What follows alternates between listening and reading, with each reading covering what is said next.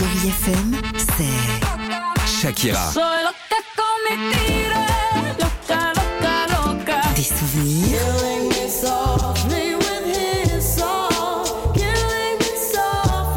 et la musique qui vous fait du bien. Oh, c'est ça Chérie FM. Feel good. Musique.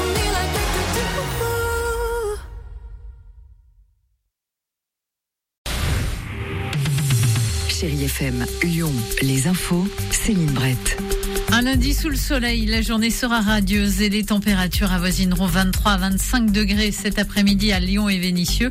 Ce matin, comptez 13 à 15 vers Saint-Priest et Oulin. C'était la météo sur Chérie FM Lyon avec Starter, votre centre automobile multimarque à Saint-Fond et sur starter.fr. La campagne de déclaration des revenus a débuté il y a quelques semaines. La majorité des déclarations se fait maintenant par Internet.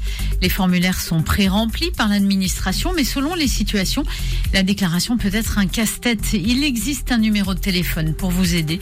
Patrick Cisco, directeur des finances publiques en Auvergne-Rhône-Alpes. Derrière le 0809 401 401, c'est la première porte d'entrée pour tous nos usagers contribuables s'ils le souhaitent. Ce sont des, des centres contacts exclusivement avec euh, des fonctionnaires de l'administration fiscale. Ce ne sont pas des plateformes privées, ce ne sont pas des plateformes extérieures.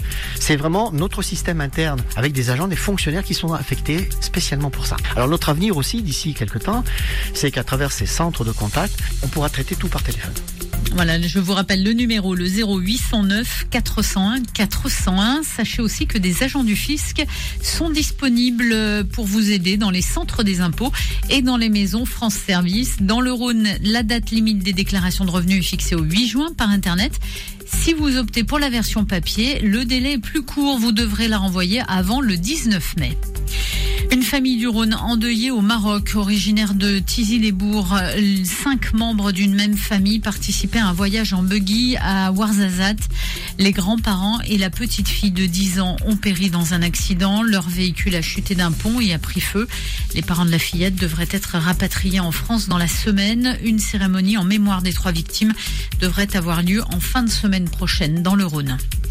Premier voyage à l'étranger d'Emmanuel Macron depuis sa réélection. Le chef de l'État doit rencontrer le chancelier allemand Olaf Scholz aujourd'hui à Berlin.